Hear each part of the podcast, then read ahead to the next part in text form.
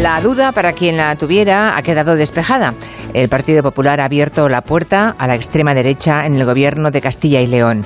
Alfonso Fernández Bañueco, el hombre que convocó unas elecciones innecesarias e incomprensibles a mitad de legislatura, ha claudicado y cede en todo lo que le pedía Vox para que él pudiera seguir gobernando. Esto es la presidencia de las Cortes, la vicepresidencia de la Junta y tres carteras más en el Ejecutivo.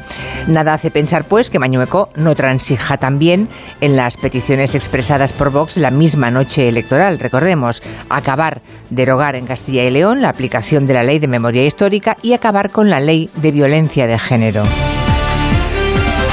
La entrada de la ultraderecha en un gobierno, eso que Angela Merkel en su momento dijo una vez que era imperdonable cuando los suyos en el estado de Turingia lo intentaron, aunque luego rectificaron, es el primer regalo de bienvenida que recibe Alberto Núñez Feijó. Ayer mismo oficializó su candidatura apostando por un proyecto de serenidad y moderación. Palabras muy prometedoras, sí, pero hechos que hoy las desautorizan. ¿Intentará Feijó librarse de las críticas diciendo que él no es aún en realidad presidente del PP?